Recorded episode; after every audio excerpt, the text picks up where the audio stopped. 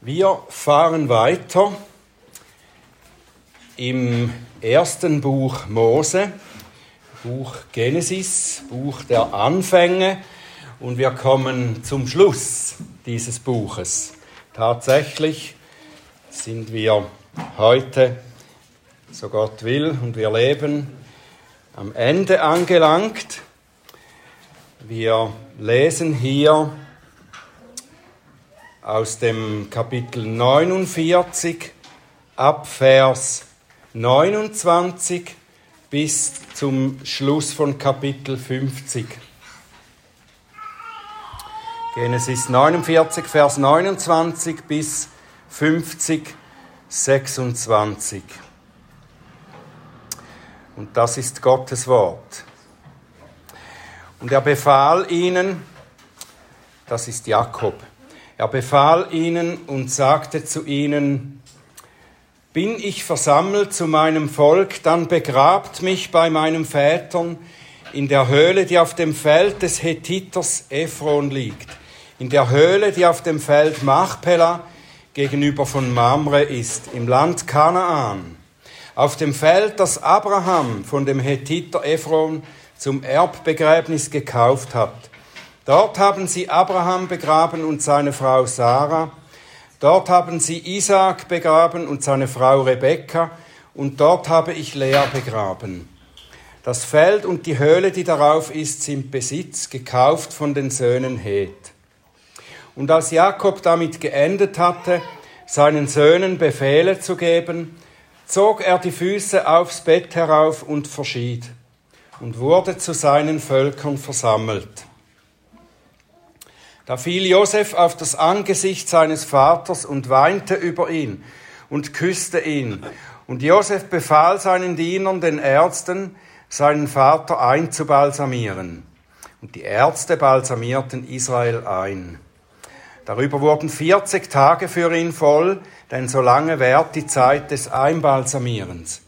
Und die Ägypter beweinten ihn 70 Tage, und als die Tage, da man ihn beweinte, vorüber waren, redete Josef zum Haus des Pharao und sagte, wenn ich doch Gunst gefunden habe in euren Augen, so redet doch vor den Ohren des Pharao und sagt, mein Vater hat mich schwören lassen und gesagt, siehe, ich sterbe. In meinem Grab, das ich mir im Land Kanaan gegraben habe, dort begrabe mich. Und nun lass mich doch hinaufziehen, dass ich meinem Vater begrabe und zurückkomme. Da sagte der Pharao, zieh hinauf und begrabe deinen Vater, wie er dich hat schwören lassen. So zog Josef hinauf, um seinen Vater zu begraben. Und mit ihm zogen hinauf alle Diener des Pharao, die Ältesten seines Hauses und alle Ältesten des Landes Ägypten und das ganze Haus Josef und seine Brüder und das Haus seines Vaters. Nur ihre Kinder und ihre Schafe und ihre Rinder ließen sie im Land Goshen zurück. Sogar Wagen und Reiter zogen mit ihm hinauf, und es wurde ein ganz gewaltiges Heerlager.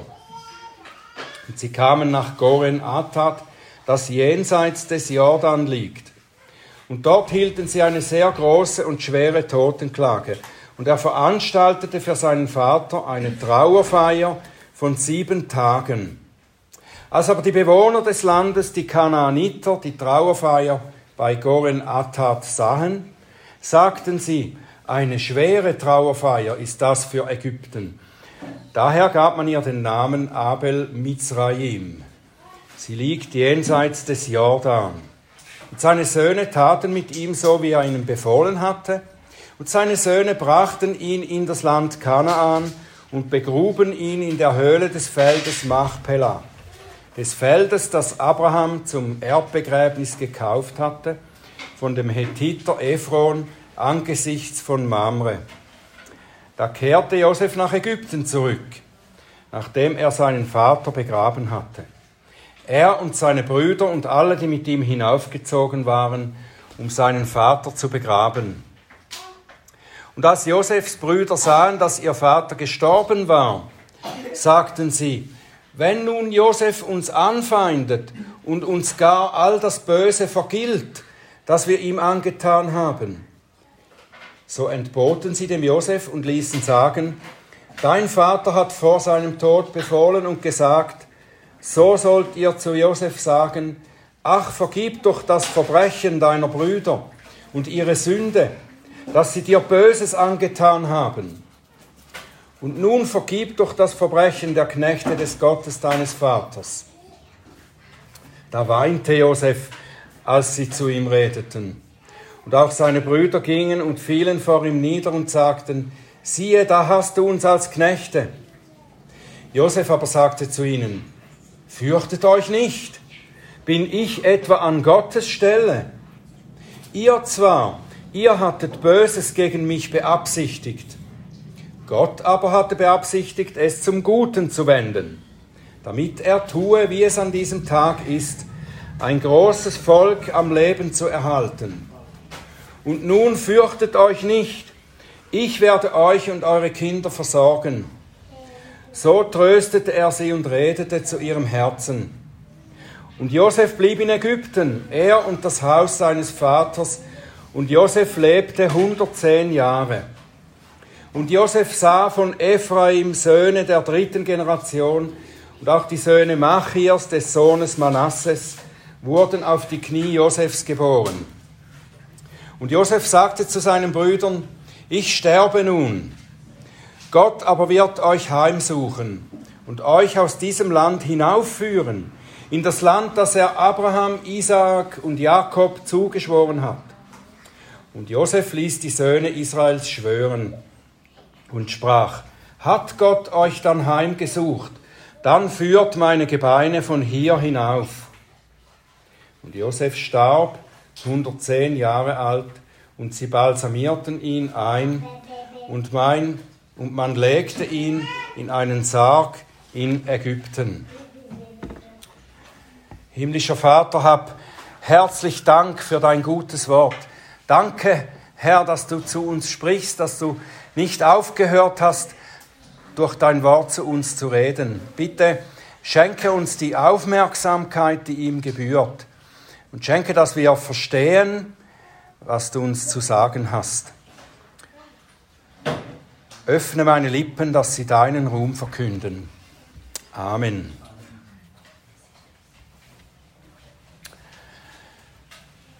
Ja, dieses Buch Genesis, wie gesagt, das Buch der Anfänge, das endet mit dem Tod zweier Männer. Mit dem Tod des Patriarchen Jakob des Vaters, der Stammeshäupter des Volkes, das nach ihm benannt ist, Volk Israel, und mit dem Tod Josefs, der Sohn Jakobs, der in der Rettung seiner Familie eigentlich die menschliche Hauptrolle hatte. Ich habe diese Predigt mit dem Titel Ein guter Tod genannt. Ich wollte eigentlich erst sagen, zwei gute Tode, aber ein guter Tod klingt irgendwie flüssiger. Es ist der Tod von jedem dieser beiden Männer, die ich einen guten Tod nennen möchte. Weshalb das? Wie kann ein Tod gut sein? Oder was macht den Tod von jemandem eigentlich gut, einen guten Tod? Kann man das sagen? Ich denke, es gibt viele Gründe dafür, dass ein Tod gut genannt wird. Oder dass die Leute sagen, er oder sie ist gut gestorben. Manche würden sagen, er ist gut gestorben, weil er im Kreis seiner Familie sterben konnte. Oder weil er ein gutes Alter erreicht hat ist er gut gestorben. Oder er hat seinen Nachkommen ein reiches Erbe hinterlassen und keine Schulden. Oder er ist gut gestorben, weil er musste nicht lange leiden, er ist von Krankheit und Schmerzen erlöst worden.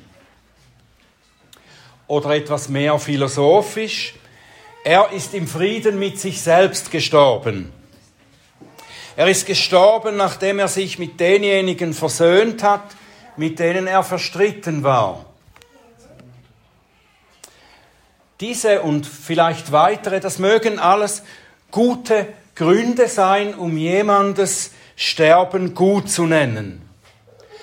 Aber diese Dinge, diese Gedanken, die kratzen nur an der Oberfläche. Oder sie können sogar falsch sein. Die Bibel nennt vor allem einen Grund dafür, dass ein Tod gut genannt werden kann.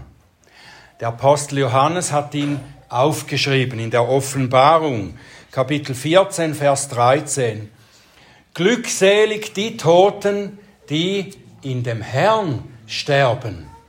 Es ist ein guter Tod, wenn man im Herrn stirbt. Tatsächlich haben alle die Gründe, die ich vorher genannt habe, die haben nur einen Wert und sind nur dann wahr, wenn ein Mensch im Herrn gestorben ist. Jakob und Josef sind im Herrn gestorben. Und darum ist ihr Tod ein guter Tod. Und nur dann, wenn wir in derselben Verfassung sterben, ist unser Tod ein guter Tod. Lasst uns darum das irdische Ende dieser beiden Männer zuerst näher betrachten. Jakobs Tod ist auch in einem allgemeinen könnten sagen, in einem weltlichen Sinn ein guter Tod. Er starb im Kreis seiner Familie, nachdem er ein gutes Alter erreicht hatte, nämlich 147 Jahre alt ist er geworden. Das ist ein gutes Alter. Man könnte sagen, er starb alt und lebenssatt. Schon 17 Jahre zuvor sagte er ja zu seinem Sohn Josef, als er ihn wieder sah, nun kann ich sterben, nachdem ich dich wieder gesehen habe. Er hat schwere Zeiten erlebt. Er musste manche Not und Entbehrung durchstehen. Und jetzt durfte er aber seinen Lebensabend zusammen mit seinen Söhnen und Enkeln verbringen. Und er war dabei durch seinen wohlhabenden Sohn Josef im Alter gut versorgt. Die Familie, die zeitweise auseinandergefallen und zertrennt war, ist wieder zusammen. Alle sind versöhnt. Und man könnte beinahe den Schlusssatz eines Märchens mit Happy End daran setzen. Und sie lebten glücklich bis an ihr Ende. Und viele würden wohl sagen, wenn ich einmal so gehen kann, dann bin ich zufrieden. So wie in dem Blues, den ich kürzlich wieder gehört habe. Der Blues äh, heißt Going Down Slow. Da singt einer, es geht mit mir zu Ende, aber auch wenn ich nicht mehr gesund werde, ich hatte meinen Spaß. Und die Leute sagen oft solche Dinge, nicht wahr? Wenn dein Leben erfüllt war, wenn du alles rausgeholt hast, was möglich war, dann kannst du getrost sterben, dann kannst du gut sterben. Aber das ist nicht wahr. Es ist nicht wahr. Was du in deinem irdischen Leben an Gutem und Erfreulichem gehabt hast, das hilft dir in Wirklichkeit überhaupt nicht, wenn es ans Sterben geht. Denk an die Geschichte von dem reichen Mann und dem armen Lazarus, die wir vorher gelesen haben. Der Reiche hatte alles in diesem Leben. Er hatte vielleicht auch gesagt, bevor er starb, ich hatte meinen Spaß, jetzt kann ich gut sterben. Aber wie schrecklich war sein Erwachen, als er merkte, wie falsch er gedacht hatte. Er war in Qualen, weil er sich nur um seine Güter und Freuden im irdischen Leben kümmerte. Und Abraham sagte zu ihm, Gedenke, dass du dein Gutes völlig empfangen hast in deinem Leben das zählt hier nichts, wo du jetzt bist. Nein, Jakobs Tod war nicht ein guter Tod, weil er ein schönes Leben hatte. Niemandes Tod ist ein guter Tod, weil er vorher ein schönes Leben hatte. Sondern Jakobs Tod war ein guter Tod, weil er vorausblickte auf diesen Ort, an dem Abraham jetzt ist. Und woran sehen wir das? Wir sehen es daran, wie er den Ort seines Begräbnisses wählte. Das Alte Testament spricht vom Leben nach dem Tod oft nicht so deutlich, meistens eher etwas verschleiert, aber das Bewusstsein des ewigen Lebens war bei den Vätern vorhanden. Wenn Jakob seine Söhne anwies, ihn in Kanaan im Grab seiner Väter zu begraben, dann wusste er, was Jesus später dann betonte, der Gott Abrahams, Isaaks und Jakobs ist nicht ein Gott von Toten, sondern der Lebenden. Zur Zeit, als Jesus das sagte, da waren die Väter schon lange gestorben, waren in diesem Grab aber sie leben eben in der Ewigkeit weiter. Und wenn Jakob sagt, er will dort sein, wo sie sind, dann bezeugt er damit seinen Glauben, dass er im ewigen Leben mit ihnen vereint sein wird. Das Land Kanaan, das war immer nur die vorläufige künftige Heimat von Gottes Volk. Es ist auch ein Typus, ein Vorbild für das himmlische Heimatland, das ewige Reich Gottes. Jakobs Blick des Glaubens schaut voraus auf dieses. Sein Sehnen gilt dem Ewigen. Er glaubt mit den Vätern, dass Gott seine Erlösten dort versammeln wird. Und so wie Israel dann aus der Gefangenschaft in Ägypten befreit werden wird, um nach Kanaan geführt zu werden, so werden die Erlösten aus der Gefangenschaft der Sünde schließlich in das himmlische Königreich Gottes geführt. Und diese Wahrheit wird hier langsam entwickelt. Die Hoffnung der Väter erfüllt sich langsam und zunächst undeutlich in Bildern und Hinweisen. Gott sagte zu Jakob früher, ich werde dich ins Land Kanaan zurückbringen. Jakob stirbt aber in Ägypten und er wird als Leichnam nach Kanaan reisen. Aber durch seinen Glauben weiß er, dass er leben wird. Dort, wo die Väter leben, die im selben Glauben gestorben sind. Und er weiß, dass auch seine Nachkommen ihm dorthin folgen werden. Das ist interessant, wenn wir das genau lesen. Der Weg, auf dem Jakob nach Kanaan gebracht wird, das war nicht der direkte Weg, wie man ihn damals eigentlich ging, sondern es war ein Umweg, so dass er schließlich über den Jordan ins Land einzieht. Ebenso werden seine Nachkommen 400 Jahre später auf dem gleichen Umweg durch den Jordan in Kanaan einziehen. Und was für die Ägypter auch nicht üblich ist, was hier geschah, ist, dass eine Armee von Kriegswagen und Reitern so ein Begräbnis begleitet. Aber im Fall von Jakobs Auszug geschieht auch das als Vorschattung des Auszugs von Jakobs Nachkommen wo dann auch wieder die ägyptische Armee mit ihnen unterwegs ist in Richtung Kanaan. Nur dass sie da dann nicht als Begleitung, sondern als Verfolger mit ihnen unterwegs sind und nicht bis zum Ziel kommen, so wie das Volk Gottes.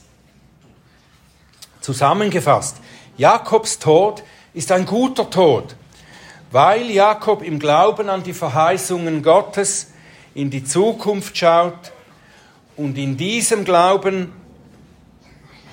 seine Anordnungen für sein Begräbnis in die Praxis umsetzt. Jakobs Tod ist nicht das Ende, sondern der Anfang, die Tür ins ewige Reich Gottes.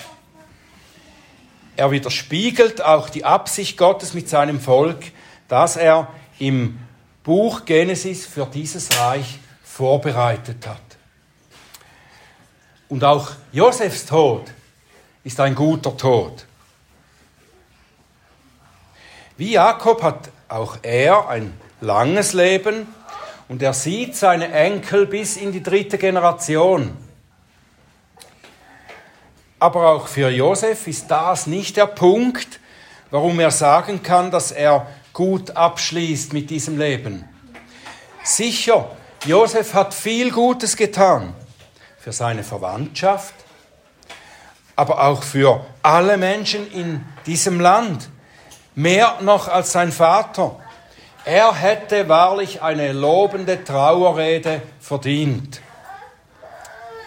Aber auch jetzt, auch er setzt seine Hoffnung nicht, wie tragischerweise viele Leute auch heute, auf sein gutes Leben, für das Gott ihn belohnen und im Himmel aufnehmen soll. Josef vertraut nicht auf seine guten Werke, die zweifellos vorhanden waren, zahlreich. Er weiß, dass auch er ganz auf Gottes Gnade angewiesen ist, die er ihm schon früh in seiner Kindheit zugesagt hat. Auch Josef vertraut auf Gottes Versprechen, dass er sein Volk nach Kanaan bringen wird. Und er drückt es noch deutlicher aus als sein Vater, als er sagt, ich sterbe nun, Gott aber wird euch heimsuchen und euch aus diesem Land hinaufführen, in das Land, das er Abraham, Isaac und Jakob zugeschworen hat. Und Josef ließ die Söhne Israels schwören und sprach, hat Gott euch dann heimgesucht, dann führt meine Gebeine von hier hinauf. Josef will nicht gleich nach seinem Tod nach Kanaan geführt und dort begraben werden. Er will sozusagen in einem mobilen Grab, in einem ägyptischen Sarg, will er warten, bis sein Volk nach Ägypten auszieht. Und dann wird er mit ihnen nach Kanaan ziehen. Auch Josefs Anordnungen für sein Begräbnis und darüber hinaus zeugen von dem Glauben an das Leben, das nach dem irdischen kommt. Ohne diesen Glauben würden seine Anordnungen keinen Sinn machen. Wieso sollten die Knochen von einem Toten aufbewahrt werden, um 400 Jahre später an einem anderen Ort verscharrt zu werden? Manche Leute wollen dies vielleicht aus Sentimentalität, so dass die Angehörigen oder Nachkommen einen Ort oder Gegenstand der Erinnerung haben, so wie manche die Urne mit der Asche ihrer Angehörigen auf dem Kaminsims stehen haben. Aber das alles macht keinen Unterschied für die Zukunft des Verstorbenen. Es stimuliert nur die Emotionen das war nicht Jakobs und Josefs Absicht. Sie setzten ein Zeichen dafür, dass sie leben werden, obschon sie gestorben sind. Dies, weil sie auf Gottes Versprechen und seine Erlösung vertrauten. Nun, es gibt noch einen weiteren Grund, warum Jakobs und Josefs Tod gut war. Wir haben es schon gestreift, aber wir haben es noch nicht genügend vertieft. Es ist kein Zufall, dass am Ende dieses Buches und am Ende des Lebens dieser beiden Männer, nämlich zwischendrin, das größte Thema überhaupt noch einmal ins Zentrum kommt. Was ist das für ein Thema? Es ist das Thema der Vergebung. Nicht nur, wenn wir aufs Sterben zugehen, sondern im ganzen Leben ist das etwas vom Wichtigsten, wenn nicht das Wichtigste, dass wir mit Gott und Menschen versöhnt sind. Hier bei Josefs Brüdern bringt der Tod dieses Thema auf den Tisch. Es ist der Tod ihres Vaters, der sie erneut dazu bringt, über ihre Beziehung mit Josef nachzudenken. Ist da vielleicht noch etwas offen? Jetzt, wo der Vater gestorben ist, wird da der Bruder über Rache nachdenken und ihnen heimzahlen, was sie ihm angetan haben. Ich finde das ziemlich krass. Wenn wir denken, dass diese Brüder Jahrzehnte in Ungewissheit lebten, ob Josef ihnen vielleicht wirklich vergeben hat oder vielleicht ihnen doch noch etwas nachträgt. Sie lebten so lange Zeit in dieser Ungewissheit, die kommt jetzt wieder hervor. Und das kann eigentlich nur der Fall sein, weil sie die Sache nie richtig besprochen und abgeschlossen haben. Weil sie nie wirklich ihre Sünde bekannten und Vergebung suchten. Da konnte das im Untergrund weiter modern. Wenn wir unsere Sünde nicht aus der Verborgenheit hervorholen und sie auf den Tisch bringen, biblisch gesprochen, bekennen, und bekennen heißt wörtlich übersetzt das Gleiche sagen. Und das meint das Gleiche sagen, wie Gott über meine Sünde sagt. Das ist bekennen. Wenn wir nicht unsere Sünde aus der Vergangenheit hervorholen und sie bekennen, dann können wir auch nicht die Befreiung der Vergebung erfahren. Der Vergebung der Menschen, aber was noch wichtiger ist, die Vergebung von Gott. Johannes schreibt im 1. Johannes 1, 8, wenn wir sagen, dass wir keine Sünde haben oder sie irgendwie verstecken, betrügen wir uns selbst und die Wahrheit ist nicht in uns. Wenn wir unsere Sünde bekennen, ist er treu und gerecht, dass er uns die Sünden vergibt und uns reinigt von jeder Ungerechtigkeit. Und im Psalm 32 schreibt David, der die Vergebung seiner sehr großen Sünde erfahren hat. Da schreibt er, glückselig der, dem Übertretung vergeben, dem Sünde zugedeckt ist. Glücklich der Mensch, dem der Herr die Schuld nicht zurechnet und in dessen Geist kein Trug ist. Als ich schwieg, also das im Verborgenen behielt, da zerfielen meine Gebeine, doch mein Gestöhn den ganzen Tag, Tag und Nacht lastete auf mir deine Hand, verwandelt wurde mein Saft in Sommergluten. So tat ich dir kund meine Sünde und deckte meine Schuld nicht mehr zu. Und ich sagte, ich will dem Herrn meine Übertretungen bekennen. Und du, du hast vergeben die Schuld meiner Sünde. Ja, Vergebung ist notwendig, um gut leben und gut sterben zu können. Und dieses Gespräch zwischen Josef und seinen Brüdern, das zeigt uns auch sehr gut, wie wirkliche Vergebung aussieht. Das ist auch ganz wichtig, dass wir das verstehen. Wie geht das? Wie passiert wirkliche Vergebung? Wie sieht das aus? Da ist zuerst das Bekenntnis. Josefs Brüder bekennen ihre Sünde, sie reden ihre Sünde nicht schön machen sie nicht klein, sie verharmlosen sie nicht und sie rechtfertigen sich nicht. Sie benennen ihre Sünde als das, was sie ist. Sie sagen, vergib das Verbrechen, die Sünde, das Böse, das wir dir getan haben. Das ist wahres Sündenbekenntnis. Und wir könnten noch etwas hinzufügen, das, was Josef noch nennt. Und das ist der der wichtigste Teil daran eigentlich. Nicht nur die böse Tat, sondern die böse Absicht dahinter.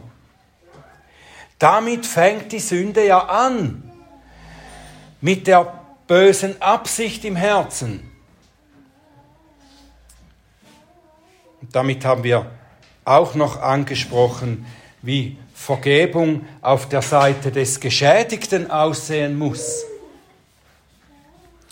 Josef redet die Sünde seiner Brüder nicht klein. Er macht nicht den Fehler, den wir oft eigentlich begehen, wenn wir zu einem Reuevollen, wenn wir zu einem, der zu uns kommt und seine Sünde bekennt und Vergebung bittet, wenn wir dann sagen, ach, das ist nicht so schlimm. Bestimmt hast du es nicht böse gemeint. Lass es gut sein, es ist ja auch schon lange her und so weiter. Nein. Josef sagt eindeutig und eindrücklich, ja, es ist wahr, ihr habt mit böser Absicht böse gehandelt. Und das verdient Gottes Gericht.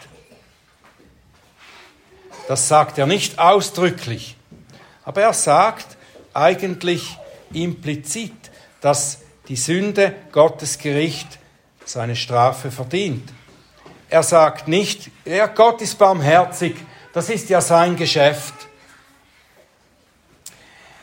Wenn er sagt, dass er nicht an Gottes Stelle ist, um seine Brüder zu richten, dann sagt er damit, dass Gott Richter ist. Er wird richten. Die Sünde, die böse Absicht und die böse Tat verdient Gottes Gericht. Also diese Dinge sind notwendig, wenn es darum geht, dass wir Vergebung suchen und Vergebung gewähren. Sünde bekennen, sie benennen, sie nicht verharmlosen und dann aufgrund der Gnade Gottes den Schuldigen freisprechen. Vergebung ist das Versprechen, ich werde dir das nie mehr vorhalten. Vergebung ist nicht ein Gefühl, dass das nicht mehr wehtut oder nicht, mich, mich nicht mehr wurmt oder so. Vergebung ist das Versprechen, ich werde dir das nicht mehr nachtragen, ich bin nicht an Gottes Stelle, Gott ist Richter. Und dieses Letzte ist etwas, das Josef, wie gesagt, nicht direkt ausspricht, aber es trotzdem implizit sagt. Er sagt, ihr habt Böses beabsichtigt, aber Gott hat es zum Guten gewendet um sein großes Volk zu retten. Wie hat Gott in seiner Gnade das Böse zum Guten verwendet?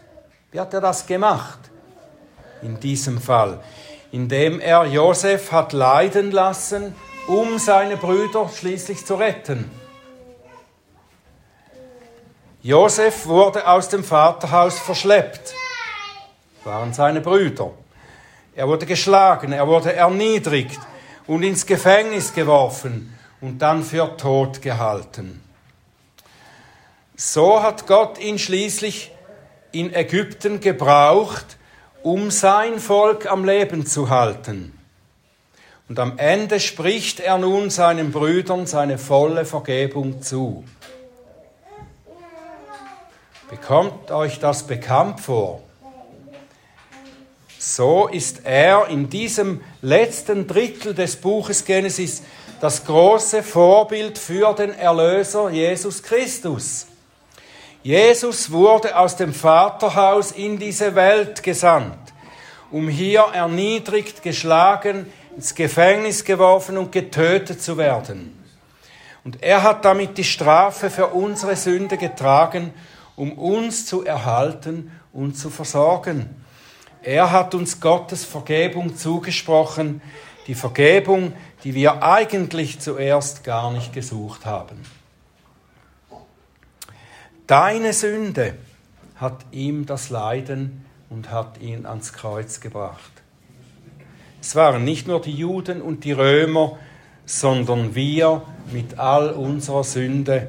Wir haben den Sohn Gottes zum Leiden und zum Sterben gebracht. Er sagt zu uns, du hast es böse beabsichtigt mit deiner Sünde. Ja, unsere Sünde kommt aus böser Absicht. Sie ist kein Versehen. Sicher, es gibt versehentliche Sünden. Aber grundsätzlich sündigen wir mit Absicht. Und wir müssen genau davon befreit und erlöst werden unser böses Herz, da wo die Absichten herkommen, das muss gereinigt werden. Wenn du das erkennst und es dem Herrn bekennst, dann kannst du Vergebung erfahren.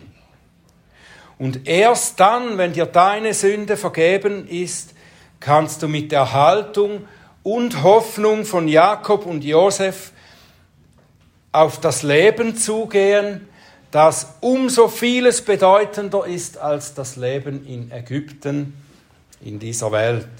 Das Leben nämlich im ewigen Kanaan. Nur dann, wenn du diese Vergebung Gottes erfährst und erneuert wirst durch seinen Geist, dann kann dein Tod einmal ein guter Tod genannt werden.